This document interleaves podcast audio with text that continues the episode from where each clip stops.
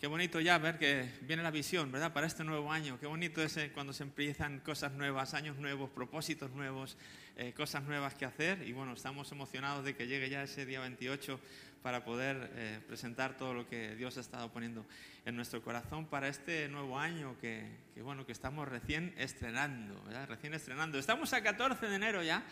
Eh, pero yo todavía sigo diciendo feliz año a todo, el que, a todo el que veo por ahí. Y hoy voy a hablar todavía de los propósitos de Año Nuevo, ¿no? Algunos, ah, todavía, sí.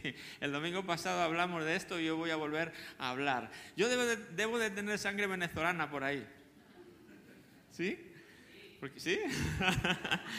el, el, otro día escuché por ahí a dos venezolanas hablando y decían que cómo se conoce un, reconoce a un venezolano por la calle y dicen que es, eh, yo no sé, no, eso dijeron ellas que es porque están dando el feliz año hasta en febrero. hasta en febrero siguen, feliz año. Y yo digo, oye, pues yo soy así también. Yo, yo estoy en febrero y si es la primera vez que veo a la persona, digo, hombre, ¿cómo está? Feliz año, por cierto. hombre, en verano ya queda un poco imprudente, pero eh, por ahí por, por febrero eh, yo también soy, yo también hago eso, ¿verdad? Soy un poco venezolano en ese sentido. Eh, entonces hoy quiero hablar otra vez, como digo, otro domingo más sobre los propósitos de año nuevo, ¿eh? sobre propósitos de, eh, de, año nuevo. El domingo pasado estuvimos hablando ya sobre esto, sobre los propósitos, y dijimos, si recordáis un poquito, hablábamos de, de no poner así propósitos como de una manera sentimental o emocional o lo primero que nos venga a la mente, sino consultarle a Dios, Señor, ¿qué quieres tú hacer conmigo? No solo qué me propongo yo, sino qué te propones tú hacer conmigo. Era un poco la idea del mensaje pasado y animaros a, que, a, que, no hay cosa grande ni pequeña que Dios no pueda hacer contigo, que es a superar nuestros temores, esas cosas que nos, que nos cuesta creer de Dios, pero que son así, ¿verdad? Eso un poco versaba sobre, sobre eso el mensaje. Si no pudiste escucharlo y te apetece escucharlo, recuerda que todos los mensajes quedan grabados en, en las plataformas, en Instagram, en, en Spotify, no sé dónde más. Puedes entrar a nuestra ahí a nuestra descripción y ver ahí todos los mensajes guardados de, años anteriores, ¿verdad? Si hubiera un, versículo, y va a aparecer aquí eh, un versículo que resumiera un poquito el, el, el, mensaje del domingo pasado, yo creo que sería, eh, este sería un buen versículo para resumirlo. Sería esto, entrega al Señor, es el Salmo 37, el versículo 5. Dice, entrega al Señor todo lo que haces. Confía en Él y Él te ayudará. ¿Sí? Confía en Él, confía en lo que hace. Entrégale todo lo que haces, todo lo que quieres hacer, ponlo delante del Señor. Quiero hacer esto, quiero hacer lo otro. Tengo tu visto bueno, ayúdame y guíame. ¿verdad? Es, es como este, este, versículo resumiría un poquito bien, uh, bastante bien, todo lo, lo, que estuvimos hablando el domingo pasado. Pero en esta mañana eh, quiero decirte que esto está bien, pero es solo una parte. Estaría incompleto si no creo yo, si no lo equilibráramos un poquito con el mensaje que quiero uh, comunicaros hoy. Eh, lo he llamado asuntos del corazón. Y, y, ahora os voy a decir con qué va, pero es, algo parecido a, lo que me... Eh, ¿Cómo se dice? Testifiqué ayer o vi ayer, bueno, una experiencia que tuve ayer. Estábamos ahí, eh, creo que era Lina Merlín, eh, y había una señora reclamando algo que había comprado porque decía, es que me falta algo, estaba, ya estaban las cajas, me falta algo porque no está todo. Y, ahí, y le decía, mira la caja, ahí pone un bulto. Ve, un bulto, pero a mí me falta algo. Y el, el, dependiente le estaba intentando explicar, sí, pero ponía 1 barra 2. Ve, eso significa que esto es un bulto, pero de dos tiene usted que coger también el otro bulto, si no, claro, esto va a estar incompleto. Pero es que pone un bulto. Y bueno, estaban un poco eh, liados con ese asunto. Eh, se estaba llevando una caja que era parte de, la primera parte de otra caja que junto, las dos cajas, eh, entonces iba a tener el producto completo. Y yo creo que en esta mañana estos los mensajes que quiero dar es un poco lo mismo. El domingo pasado fue un bulto, pero es un bulto de dos. Hay que ver esto también para para poder tener el, producto completo de los propósitos, eh, de, los propósitos de año uh, nuevo. Es cierto que Dios quiere usar nuestras vidas para hacer cosas para Él. No tiene, no tiene nada de mentira lo que hablábamos el domingo pasado. Y está bien pensar en cosas que puedo hacer para Dios, para extender el reino de Dios. Y nos gusta esto, nos gusta ponernos metas, nos gusta conseguir logros y nos gusta hacer cosas. Pero la verdad es que no somos principalmente hacedores humanos. ¿Qué somos principalmente? Sí, pero otra palabra. ¿No somos, somos qué? Seres, seres humanos. No somos hacedores humanos, somos principalmente seres humanos. Y, si bien es cierto que Dios está interesado en, en que hagamos cosas para Él, está también muy interesado en hacer cosas en nosotros. Por lo tanto, sería algo bueno proponernos para este año propósitos que no tengan solo que ver con lo que voy a hacer para Dios, sino con lo que quiero ser para Dios. ¿Sí? ¿Entiendes un poco por dónde va a ir el mensaje en esta mañana? Dios quiere usar nuestras vidas para hacer cosas con nosotros, sin duda. Pero Dios también quiere hacer cosas en nosotros. Y yo diría que esto es aún incluso más relevante el que podamos trabajar en la parte interna de nuestro ser para luego poder hacer cosas para Él. Porque como, como, vamos a ver en unos momentos, muchas de las cosas que nos propongamos hacer van a depender de lo que permitamos que se haga en nosotros. Sí, esa obra interna, esa obra interior. Para que Dios haga algo con nosotros, primero tiene que hacer algo en nosotros. Puedes decirle esto al que tienes al lado, dile, Dios quiere hacer algo contigo. Y ahora dile, tú le respondes al otro y le dices, y Dios quiere hacer algo en ti.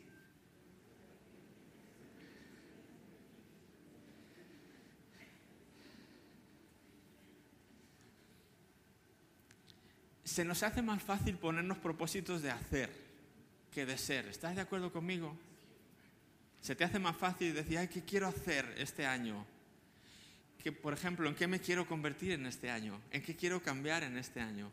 ¿Qué cosas sobran de mí en este año? ¿Qué cosas faltan de mí en este año? ¿Qué tengo, ¿verdad? Eso como, uy, ese trabajo como que lo vemos más... Eh, lo rehuimos a veces, nos vamos a la parte, bueno, pero es que estoy, eh, es ocuparme haciendo cosas para Dios me siento bien, se hacen cosas, estoy activo y genial, eso está bien, no hay que eliminar esa parte, pero qué importante es que también sepamos ver que hay un trabajo interior que tenemos que permitir que Dios haga. Porque si no lo hace, probablemente lo que vayamos a hacer hacia afuera va a estar no del todo bien o, o quizá ni podamos llevarlo a cabo. Leí las, los 25 propósitos más comunes, si te metes en internet y pones ahí propósitos más comunes de Año Nuevo, eh, te vas a dar cuenta de esta realidad. Yo examiné un poquito la lista de los 25, hay muchas listas y mucha gente que hace listas, pero cogí una cualquiera y vi 25 propósitos y me puse a examinarlos así rápidamente y, bueno, no me sorprendió el porcentaje porque, porque sí, porque somos eso, somos orientados al hacer. Pero como de los 25, 20 más o menos tenían que ver con, pues quiero hacer esto, quiero hacer lo otro, me propongo esto, cosas que tenían que ver con el hacer. Y solamente unos 5 de ellos tenían que ver con el ser. Sí, con el ser. Y uno de ellos era ser más rico, o sea que eso no vale. o sea que ese ni valía. Cuatro me quedaron. ser más feliz, ponía ahí, no sé, pero ser más... Ah, ser más ordenado, cosas así, ¿no? Que tienen que ver con, nosotros, no con cosas que vamos a hacer, sino con cosas eh, en las que tenemos que convertirnos. Eh, Dios nos acepta como somos, eso es una realidad tal cual. No tienes que cambiar nada dentro de ti, lo repetimos muchas veces desde aquí, porque hay gente que piensa que para que Dios le use tiene que primero cambiar mil cosas dentro de él para que entonces llegue a alcanzar un, un estado X que entonces ahora ya Dios me puede usar. Y no es del todo cierto, yo creo que Dios te recibe así como eres, pero sí es cierto que probablemente en el trato con Él tú vas a ser cambiado o Él te va a cambiar. Si tú lees la Biblia cualquier personaje bíblico y te vas a dar cuenta de ello. Ninguno de los que, eh, de los que Jesús aceptó y tal y como eran y le dijo, ven aquí así como eres, yo te recibo, ven conmigo. Y empezó a caminar con él. Sí Dios le usó, pero no solo para hacer cosas, también en el proceso le transformó. Fueron personas que cambiaron su manera de ser de una o de otra forma. Y qué bonito es esto, porque cuando Él lo hace cuesta menos. Yo sé que ahora quizá tú estás pensando, ay, yo sé que tendría que ser más así, pero me cuesta tanto, lo he intentado tantas veces, pero es que no he sido capaz. Y yo te digo, hay muchas veces que es cierto, no somos capaces de cambiarnos, ni siquiera nosotros mismos. Pero es más fácil cuando permites que Él te cambie. Son cambios que a veces se producen sin darnos cuenta. De repente somos más X o más Y y, hasta otros nos lo dicen. Quizá ni nosotros nos damos cuenta del cambio y alguno viene de fuera y, nos da un cheque de realidad y oye, tú eres más, te veo cambiado, te veo más contento, te veo más tranquilo, te veo más, no sé, como tú quieras poner. de verdad, pues, no me he dado cuenta y son cosas difíciles de cambiar. Pero cuando permitimos que sea Dios el que lo haga en nuestro corazón, el proceso es un poquito más fácil. Así que lo que quiero es animarte. Si tú estás pensando en esta mañana, si yo sé que hay cosas aquí que tengo que cambiar, pero ya lo he probado y, si pongo un propósito, de, me lo vuelvo a poner como propósito de año, otra vez voy a fracasar y no lo voy a conseguir, borra todo eso, borra todo eso de tu mente. Simplemente eh, acude a Dios y dile, Señor, haz la obra que tengas que hacer en mí. Haz lo que tengas que hacer. Tú, tú sabes mejor. Porque a lo mejor lo que tú quieres cambiar de tu propia vida no es lo que Dios quiere cambiar en este momento. A lo mejor no es lo más importante para Dios eso en este momento de tu vida. Y quizá haya algo que tú ni, ni, siquiera te has dado cuenta que tienes que cambiar y Dios está diciendo, déjame que lo cambie este año, porque necesito transformarte en este área para poder hacer después contigo algo que quiero hacer. Fíjate este, este, estos pasajes, este pasaje o estos versículos del profeta Jeremías en el Antiguo Testamento. Es el capítulo 18. Los seis primeros versículos eh, cuentan esta, esta, historia, una historia, una visión que este profeta eh, tuvo. Fíjate qué, interesante lo que cuenta ahí. Dice, el Señor le dio otro mensaje a Jeremías. Jeremías, como ya he dicho, era un profeta de Dios. Baja al taller del alfarero y allí te hablaré. Así que hice lo que me dijo y encontré al alfarero trabajando en el torno. Pero la vasija que estaba formando no resultó como él esperaba, así que la aplastó y comenzó de nuevo. Después el Señor me dio este mensaje.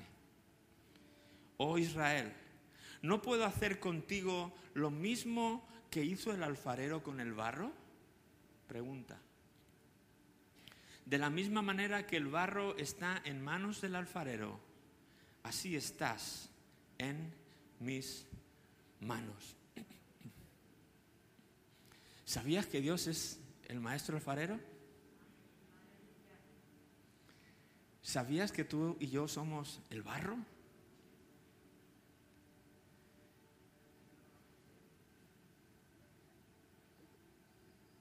¿Sabías que Dios está obrando y trabajando en tu vida y en mi vida y que esto es un proceso continuo?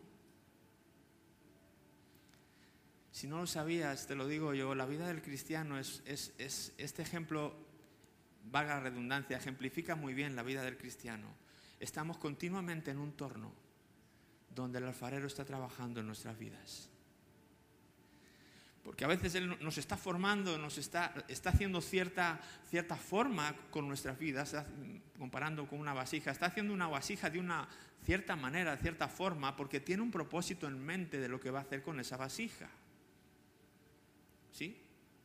si el alfarero está haciendo una vasija para poder poner unas flores así de altas, él, no va a hacer una vasija bajita y ancha ¿verdad? Porque ahí metes la flor y probablemente pues, se cae. Para poder contener esas flores lo que va a hacer es una vasija estilizada más alta para poder meter esa flor y que se quede bonito solamente por arriba, ¿verdad? Entonces el propósito determina la forma, pero sin duda el alfarero tiene que dar esa forma. Y hay veces que Él está trabajando y, y, nos hace cierta vasija para cierto propósito y nosotros pensamos que vamos a ser así ya de por vida, que ese era el único propósito que Dios tenía para nuestras vidas. Pero tengo malas noticias si pensabas así. Dios tiene muchos propósitos para ti, muchos propósitos para mí. Y a veces lo que hizo contigo el año pasado fue X cosa, pero lo que hoy quiere hacer contigo este año, ah, quiere hacer contigo es diferente. Por lo tanto, la forma que Dios te dio el año pasado no vale para lo que Él quiere hacer hoy. Y muchas veces lo que hace es aplasta la vasija y la vuelve a reformar. Y hay como duele eso, ¿verdad? Ah, pero ¿qué hace, Señor? Y algunos en ese momento se bajan del, torno. Y Dios dice, pero no, no, no, o sea, sigo contando contigo si lo que quiero es utilizarte, si lo que quiero es usarte, pero tengo que cambiarte. Tengo que darte otra forma distinta. Y lo mejor es aplastar para luego volver a levantar. Y, continuamente esto va a ser así. No hay un momento en nuestra vida cristiana en la que decimos, ya está, ya tengo la forma, ya me puedo bajar el torno, así voy a ser de por vida. Mm, no va, a funcionar así. Las personas que piensan así se convierten en vasijas que se endurecen. Cuando tú piensas así, te baja realmente la arcilla, se empieza a estar estática, le empieza a dar el calor y esa arcilla ya se pone dura y ahora vuelve a ponerla en el torno y trabájala. ¿Qué hay que hacer cuando una vasija de barro se pone dura? El alfarero, ¿qué hace? Coge un martillo. Coge un martillo, dice, no puedo ya hacer nada con esto. Lo que toca es... y tal. Y tal, la hace añicos. Y la moja, yo no sé qué, pero tiene, tiene que hacer un proceso totalmente diferente. Pero mientras estemos en el torno y nos mantengamos moldeables, el Señor va a estar continuamente trabajando en nuestros corazones. Porque hay tantas y tantas cosas en, el ser humano difíciles de cambiar y tantos asuntos que el Señor, que, esto no termina nunca. Necesitaríamos mil vidas para, para transformar nuestro corazón eh, continuamente, dejarlo como quisiéramos que, que estuviera. Yo, por lo menos en mi vida, sé que queda mucho trabajo por hacer. Hay muchas veces que el Señor va a tener que seguir aplastando y levantándome, aplastando y levantándome y, formando y moldeándome. Pero está bien, yo he aceptado esa realidad le digo, Señor, está bien. Simplemente no permitas que me baje, aunque me duela. Manténme ahí, en la rueda, en el torno. Yo quiero seguir ahí, Señor. Trabaja en mi corazón, haz lo que tengas que hacer. Si el propósito que cumplí el año pasado fue X y este año va a ser Y, pues ayúdame a que yo lo entienda, a que cambie mi mente. Por eso leíamos el otro día, transformaos por medio de la renovación de vuestro entendimiento, para que comprendéis cuál es la buena voluntad de Dios agradable y perfecta. A veces necesitamos transformar nuestra manera de pensar y lo que fui el año pasado estuvo bien porque era un propósito, pero este año es un propósito distinto y tengo que adoptar una nueva forma y ahí va el Señor, otra vez a, darme forma nueva, a moldearme, a dar vueltas y vueltas y aplasta y levanta y no, no me, no me gusta cómo ha quedado, puedo hacer un trabajo mejor, espera, permite, y, ay, ay, ay. Nos duele cuando el Señor nos trata, nos duele cuando el Señor nos corrige, nos duele cuando el Señor nos disciplina, pero lo hace por amor no está enfadado con la vasija. El, alfarero está enamorado del barro, está enamorado del proyecto que va a hacer. En su mente solamente hay ilusión y cosas buenas. No hay nada en contra del barro. Somos nosotros los que pensamos que el alfarero se ha enfadado conmigo porque no es que me aplastó. Pero es que él es el alfarero, él sabe lo que hace. No somos nosotros los que tenemos que decir al alfarero cómo trabajar, es el alfarero el que le dice al barro, déjame que trabaje en ti. Dios tenía grandes planes para Israel, para la nación de Israel cuando salió de Egipto. Él quería llevarlos a una tierra, prometida, quería cumplir con ellos un propósito grande, etcétera, etcétera. Eh, ¿Y qué pasó? Tristemente. Bueno, pues que ese propósito no se pudo cumplir. ¿Por qué no se pudo cumplir? ¿Fue porque no eran competentes para hacer la tarea que tenían que hacer? Yo creo que no. La nación de Israel era competente para hacer la tarea que tenían que hacer, que era seguir, al Señor, seguir a Moisés hasta la tierra prometida. No, no, no es tan difícil, era, era, algo que podían hacer. Pero había un problema en su ser. Y en el proceso se empezaron a quejar, se empezaron a revelar que aquí no hay agua, que aquí no hay carne, que nos has traído para matarnos aquí, bla, bla, bla, bla. Asuntos del corazón, asuntos del ser. Por lo tanto, ¿qué pasó con esa generación? Dios dijo, abort, abort, no se puede, no, puedo hacer, no, no, esta vasija ya se endureció, esta vasija ya, ya no puedo, necesito una masa nueva de barro y empezar a darle forma. Y los tuvo 40 años en el desierto hasta que murieron y pasó esa generación y vino una más joven con la que Dios empezó a trabajar y dijo, a ver si con esta consigo que entiendan lo que quiero hacer con ellos, no se rebelen por el camino y pueda cumplir el propósito que tengo para ellos. Sí, ese fue solamente un ejemplo, pero si tú lees la Biblia desde ahí en adelante te vas a dar cuenta que está llena de ejemplos parecidos a de la nación de Israel en este tiempo de la salida de Egipto. La generación posterior a Josué, recuerda a Josué que es el sucesor de Moisés. Para ayudarles a entrar a la tierra prometida, consigue que lleguen a la tierra prometida esta nueva masa de barro que Dios había cogido, consiguen hacer la tarea que no consiguió hacer con la anterior, pero cuando se instalan en la tierra prometida y tienen que empezar a vivir y de acuerdo a como Dios había hecho, resulta que tampoco lo, tampoco lo, lo, pueden hacer, tampoco lo hacen bien. ¿Por qué? Porque dejan un poco a Dios de lado, se olvidan de Dios. Asuntos del corazón no le dan la prioridad a Dios y entonces empiezan a vivir de otra manera y, bueno, pues no consiguen hacer lo que supuestamente Dios quería hacer con ellos. La generación después del exilio tenían que un propósito de construir el templo de nuevo que había sido destruido y vuelven de Israel, o sea, del, del exilio vuelven a Israel y empiezan a construir el templo y de repente lo abandonan y no consiguen hacer aquello, hacer el propósito, no consiguen hacer lo que se habían propuesto hacer. ¿Por qué? Porque cada uno se empieza a dedicar a sus casas. De repente empiezan, no, mi casa está muy descuidada, ay, me voy a hacer una azotea, ay, voy a ponerla más bonita, ay, voy a comprarle muebles. Y se meten tanto en sus casas, en sus viñas, en sus tierras, que se olvidan de Dios.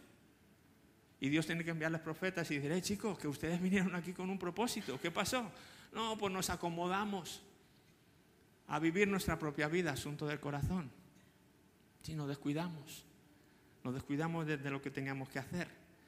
Saúl, por ejemplo, el primer rey de Israel. ¿Qué pasó con él? El orgullo entró en su corazón. Era, era incapaz de hacer la tarea, no, era, era, era, tenía todo el perfil de rey, eh, era capaz, era hábil, era apto para hacer la tarea, pero algún un asunto del corazón, como es el orgullo, le impidió desarrollar esa tarea. Por lo tanto, podemos ser muy buenos y muy hábiles en hacer cosas para Dios, pero cuidemos nuestro corazón. Porque donde entren cualquiera de estas cosas que estoy nombrando puede arruinar el propósito que Dios tenía para nosotros o de lo que Dios quería hacer con nosotros. Por lo tanto, es muy importante, como decía antes, o más importante aún que lo que Dios quiere hacer contigo es lo que Dios quiere hacer en ti. ¿Te lo puedes decir a ti mismo? Es más importante lo que Dios quiere hacer en mí que lo que quiere hacer conmigo. Dítelo a ti mismo. Ahora ya no se lo digas a nadie, ahora dítelo a ti es más importante lo que Dios quiere hacer en mí que lo que quiere hacer conmigo. Hay muchos ejemplos más, dirás, no, solo en, el Antiguo Testamento, en el Nuevo Testamento ves a las vírgenes eh, insensatas, la parábola de las vírgenes insensatas, y todas eran capaces de hacer lo que tenían que hacer, pero solamente unas lo hicieron. ¿Por qué? Porque se prepararon y otras no se prepararon. ¿Por qué no se prepararon? Pues un exceso de confianza, vete tú a saber qué asuntos del corazón. Tienes al joven rico que Dios le llama a seguirle, pero porque amaba mucho el dinero no consigue seguir a Jesús y, cumplir lo que Dios tenía para él. El amor al dinero por encima del amor a Dios, asuntos del corazón. Una y otra vez estamos viendo propósitos frustrados porque el corazón no acompañó a la acción. ¿Sí?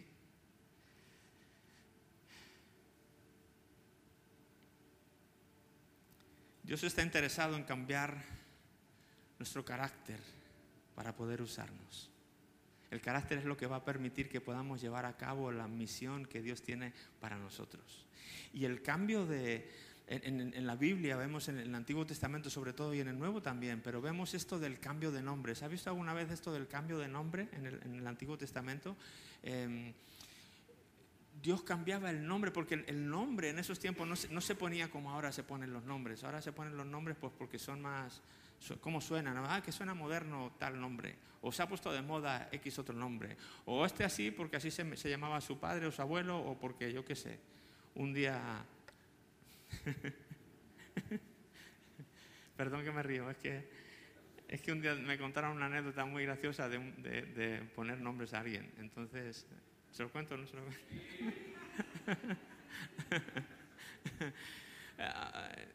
o sea, no, no, no, no, quiero ofender, cada uno pone los nombres que quiere, ¿no? Pero una vez uno, ¿tú cómo te llamas? Yo me llamo Usnavi. Usnavi, sí, Usnavi, sí, Usnavi. Ah, Usnavi, encantado. ¿Y eso cómo es ese nombre? No, porque un día vino, vino un, un barco de los Estados Unidos a, Cuba y entonces mis papás lo vieron ahí, US Navy, y me pusieron así. O sea, US Navy, ¿eh? ¿entienden? US Navy, el nombre de del ejército de la Marina de los Estados Unidos. Entonces me llamaron US Navy, así seguido. Está bien, ¿no? Eh, es una manera de poner nombres, cada uno pone los nombres como quiere y se fija en lo que quiere, está bien. Pero eh, en, en el Antiguo Testamento no se hacía de esa manera. En el Antiguo Testamento a veces esperaba hasta ver un poco el carácter del niño y entonces le ponían un nombre que representara el carácter de la persona. ¿Sí? El, nombre tenía un significado con mucho más peso de lo que probablemente lo tienen hoy en día. Y por eso cuando ah, Dios cambiaba el carácter de alguien, lo que hacía es que le ponía un nombre que acompañara a ese nuevo yo, por así decirlo, a ese nuevo carácter. ¿Sí? Así es un poco como funcionaba en el Antiguo Testamento. Bueno, y el Nuevo también. Acordéis que a Pedro también Dios le cambió el nombre. Se llamaba Simón. Y cuando Simón viene, le presentan a Simón por primera vez a, Jesús, Jesús le ve y dice, hola Simón, encantado, pero déjame que te diga algo, tu nombre no va a ser Simón, va a ser Cefas, que traducido es Pedro, que es lo mismo, ¿verdad? De alguna manera Dios ya estaba profetizando el cambio que iba a suceder en la vida de Simón, y, ¿verdad? y ya le había cambiado el nombre de antemano. Y a mí esto me llama mucho la atención porque en Apocalipsis, en el último libro de la Biblia, también dice que cuando lleguemos al cielo, todos vamos a recibir una piedrecita con un nuevo nombre que nadie sabe sino solamente Dios. Y yo me pregunto, ¿tendrá que ver eso con, con la obra interna que Dios quiere hacer en mí? ¿Será que, tu nombre va a ser Samuel el disciplinado? Y a lo mejor Samuel dice, ay, pero si yo no soy disciplinado, no, no lo eres ahora, pero Dios ya sabe que eso va a ser tu característica principal en lo que te vas a convertir. Eso es lo que Dios va a cambiar en tu vida, en, el, torno en el que Él está trabajando para ti. Qué bonito sería pensar, oye, yo a veces me lo pregunto, ¿cuál, ¿cuál será mi nombre? ¿Cuál será ese nuevo nombre que Dios me haya asignado? ¿Y qué obra no tendrá que hacer Dios conmigo para poder representarme, que ese hombre me represente, verdad? Pero hay un ejemplo muy, muy concreto de esto en, el Antiguo Testamento, en el primer libro de la Biblia, en Génesis, y es el caso de Jacob. ¿Recordáis a Jacob? Abraham, Isaac y Jacob, ¿de acuerdo? Eh, es el nieto de, de, Abraham. Y en el capítulo 35 está la historia de, de este hombre. Si algunos habéis leído la historia ya, si tenéis unos tiempo en el Señor y habéis leído esto, conocéis un poco y os suena ya, ¿no? Yo quiero resumirla súper breve, súper rápido, solo lo más destacable. Eh, Jacob y Esaú eran, eran dos hermanos gemelos, ¿verdad? Que nacieron ah, prácticamente al mismo, al mismo tiempo. Pero salió primero Esaú, el hermano, y después salió Jacob. Y dicen que salió así como más agarrado del, talón del hermano. Es como así como si, si en el vientre de la madre hubiera estado luchando incluso por salir primero, pero no pudo. El otro se le adelantó, pero este no soltó el talón y ¡bum! Salió primero Esaú y después salió Jacob. Eh, salió Jacob detrás de, detrás de él. Y de alguna manera, yo no sé si él tenía ese deseo de querer ser el primero. Recordáis que en el Antiguo Testamento estaba eso de la, de la bendición del primogénito o del primer nacido. ¿De acuerdo? Entonces el que había nacido primero era Esaú, por lo tanto él tenía una bendición especial del Padre para su vida por haber nacido primero. Y el hermano lo sabía y de alguna manera se pone en, eh, se compincha con su madre o se pone de acuerdo con su madre para recibir eso que no le pertenecía. Recibir esa bendición que no era suya, que era del hermano, pero entonces, como digo, arma toda una estrategia con la madre, ¿verdad? Para, para poder eh, tomar ese lugar. El otro era cazador, Esaú era cazador, le gustaba cazar, él era, eh, y era muy, muy, tenía mucho vello en el cuerpo, y este era todo lo contrario. Esaú era muy de estar en casa, muy de estar metido más del hogar y no tenía casi vello en el cuerpo. Eran muy diferentes los dos hermanos, ¿verdad? Ser fácil de distinguir. El, el hermano, este cazador, cocinaba también y hacía, este, le preparaba guisos al papá y todo, y le encantaban de las cosas que cazaba. Entonces un día la madre eh, se pone de acuerdo y dice, Jacob, vamos a hacer una cosa. Cuando se vaya él, yo voy a preparar un guiso como los que hace tu hermano, que yo sé, yo, le enseñé a tu hermano, quizá ¿no? yo le enseñé a tu hermano a cocinar. Entonces voy a preparar un guiso de los que hace. Tú ponte algo de bello, en, el, ponte una, lana de algún animal o algo para, poder confundir. Su padre, eh, Isaac, ya estaba un poco ciego, estaba muy avanzado en edad y todo, y entonces ven como la, oportunidad de que sea fácil, que se lo crea. Entonces así hacen toda esa estrategia, ¿verdad? se, se disfraza, por así decirlo, del hermano y llega allí con el padre para que le dé la bendición, y el padre se queda un poco extrañado en su vejez y tal, porque toca y reconoce el pelo, dice, sí, la, la verdad es que el aspecto es como de Saúl, pero tu voz me suena como la de Jacob.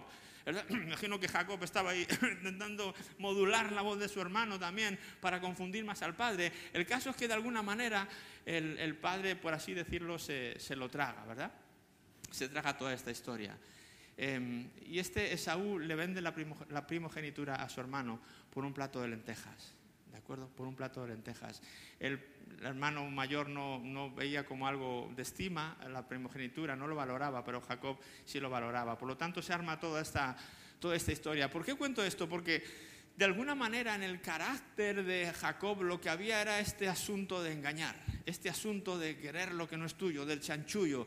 De, hecho, cuando el hermano se entera que el padre le ha bendecido, le quiere matar y la madre le dice, vete porque tu hermano te va a matar. Entonces le manda con un tío por ahí lejos y cuando este Jacob llega con el tío, empieza a hacer negocios con el tío y de la misma manera, empieza a hacer triquiñuelas con el, con el tío para, para hacerse rico con el ganado, el tío también le engaña a él con la mujer. Bueno, una historia, ¿verdad? De, de continuo engaño como si el engaño fuera lo que le caracterizara a este hombre, a Jacob.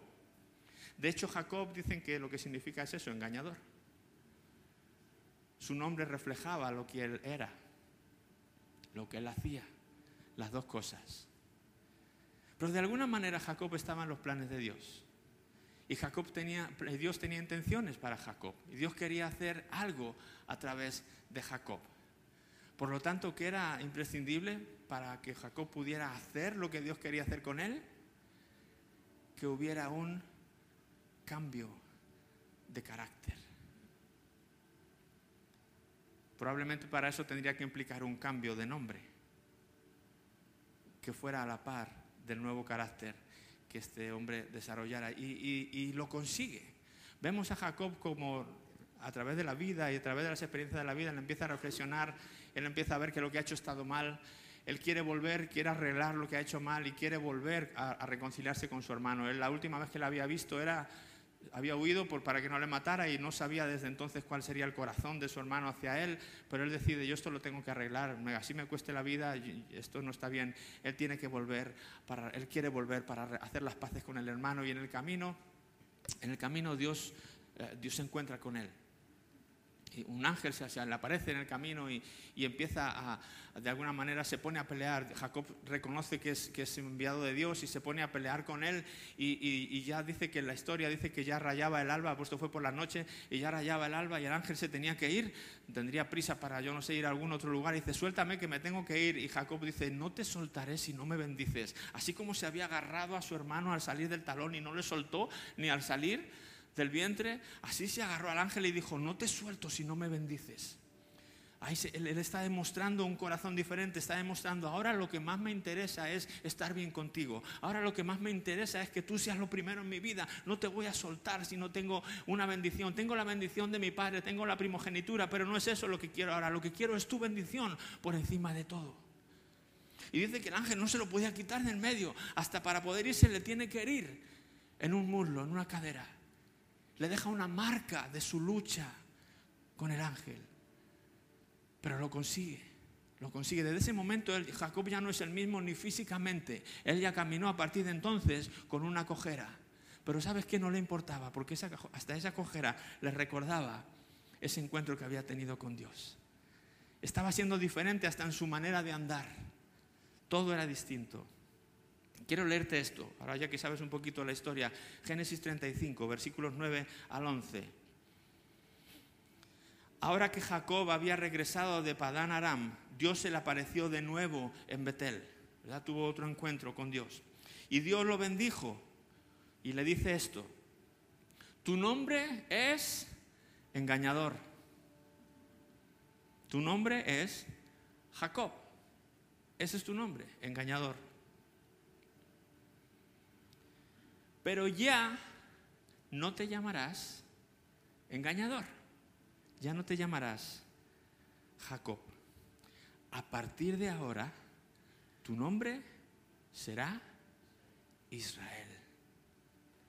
Qué curioso que la nación de Israel que conocemos hoy viene por este hombre y por lo que este hombre experimentó, por el encuentro que este hombre tuvo. A partir de ahora tu nombre será Israel. Ya no te vas a llamar engañador, te vas a llamar Israel. Israel significa ah, algo así como el que vence luchando con Dios, que era un poco la experiencia que él había tenido.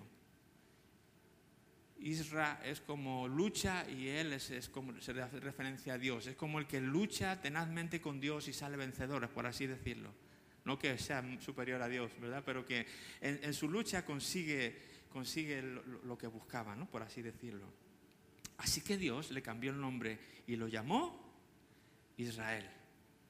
Ya no era engañador, ya no era Jacob, ahora era conocido como alguien que luchaba con Dios y había tenido éxito en su lucha con Dios. Había puesto a Dios por encima de todo lo demás y eso lo había conseguido mantenerse fiel a ello. Entonces Dios dijo, versículo 11, yo soy el Shaddai. Por cierto, muy bonito analizar a Dios en la Biblia a través de sus muchos múltiples nombres con los que Él aparece porque cada uno de, sus de, esos nombres tiene un significado que le caracteriza, que le representa. Aquí está usando uno de ellos, dice, yo soy el Shaddai. ¿Ves? Como Israel, esto él siempre se hace referencia a Dios, aquí es el Shaddai, Dios todopoderoso. ¿Ok? Sé fructífero, le dice ahora, y multiplícate. Llegarás a formar una gran nación, incluso de ti saldrán muchas naciones. ¿Se habrá cumplido esto? ¿Salió una nación de él? Pues hasta, digo, hasta el día de hoy lo seguimos llamando la nación de Israel habrá reyes entre tus descendientes. Ok, ¿veis el patrón aquí? Es, este hombre en, el torno, en, la rueda del alfarero, y Dios trabajando con él y aplastando y volviendo a hacerle. pero este hombre no se baja del torno. Y quizá Dios tenga que, aplastarte y levantarte muchas veces, no importa, no te bajes del torno, Él, quiere seguir ahí, él, es paciente, él, él no va a abandonar nunca si tú no abandonas. Y aquí Dios está trabajando con él en, el torno para hacer algo, algo grande con él. Pero es imprescindible el trabajo del torno. ¿Te das cuenta lo que dice aquí? Multiplícate y sé fructífero. Vas a llegar a formar una gran nación. O sea, ahora que has permitido que yo trabaje en tu corazón, ahora que has permitido que yo cambie tu carácter y te moldee y seas conocido como una persona diferente hasta en tu manera de andar, ahora estás listo para fructificar, para dar fruto, para multiplicarte, para hacer cosas grandes para mí, que es lo que hablábamos el domingo pasado. Dios quiere hacer cosas grandes contigo y conmigo y cosas grandes como estas. Y yo sé que a Dios no le limita nada, ni siquiera como tú eres ahora o como yo soy ahora. Pero es importante, es imprescindible que entendamos la parte primera de esta historia. Tenemos que estar dispuestos a estar en el torno y que Dios nos moldee y nos aplaste si hace falta y nos vuelva a levantar y trabaje y vaya puliendo esos asuntos de nuestro corazón, ese engaño que quizás nos caracteriza, caracteriza esas esas mentiras a medias que a lo mejor decimos, esas mentiras piadosas. Eh, quizá Dios tiene que cambiar tu perfeccionismo, quizá Dios tiene que cambiar tu, tu impuntualidad, quizás Dios tiene que cambiar tu... Yo no sé, ponle tú el nombre. Y quizá tú dirás, no, no, Juan Ángel, no es una, si es que en mí son diez, está bien, no importa las que sean. Si yo tuviera que enumerar las mías, la lista también sería larguísima de cosas que Dios tiene que seguir trabajando en mí aún. Pero es clave que para ciertas cosas que Dios quiere hacer con nosotros, primero trabaje en nosotros y nos cambie y nos dé ese nuevo nombre que solamente Él conoce. Y quizás te sorprenderías, como decía antes, si Él revelara tu nuevo nombre, porque tú ahora no te ves así. Incluso la gente, sabes que te reconoce por ese antiguo nombre con el que tú solías cargar y llevar y que te identificaba. Pero la Biblia dice, si alguno está en Cristo, nueva criatura es, las cosas viejas pasaron y yo hago aquí todas nuevas. Y en eso nuevo incluye también un, nuevo carácter, un nuevo nombre que Él tiene asignado para ti, que un día conoceremos. ¿Cuántos dicen amén y le dan gracias a Dios por la obra que Él quiere hacer con nosotros? ¿Qué quiero decirte con este mensaje? ¿Cuál es mi mensaje para ti en esta, en esta mañana? Es, ah, abre tu corazón a Dios. Permítele entrar en Él y hacer la obra que tenga que hacer. Plantéate que para este año 2024 eh, permitirle a Dios que trabaje en, tu ser, además de todos esos propósitos que te has puesto y que quieres hacer, que le permitas a Dios que trabaje en tu ser. Que este 2024 lo puedas recordar cuando acabe por, no, Dios me cambió este, asunto en mi corazón. Yo dejaba todo para última hora y Dios me, dijo que eso no estaba bien y ahora ya, ya soy más aplicado en ese sentido. Qué bueno, fue un asunto del ser, algo de tu carácter.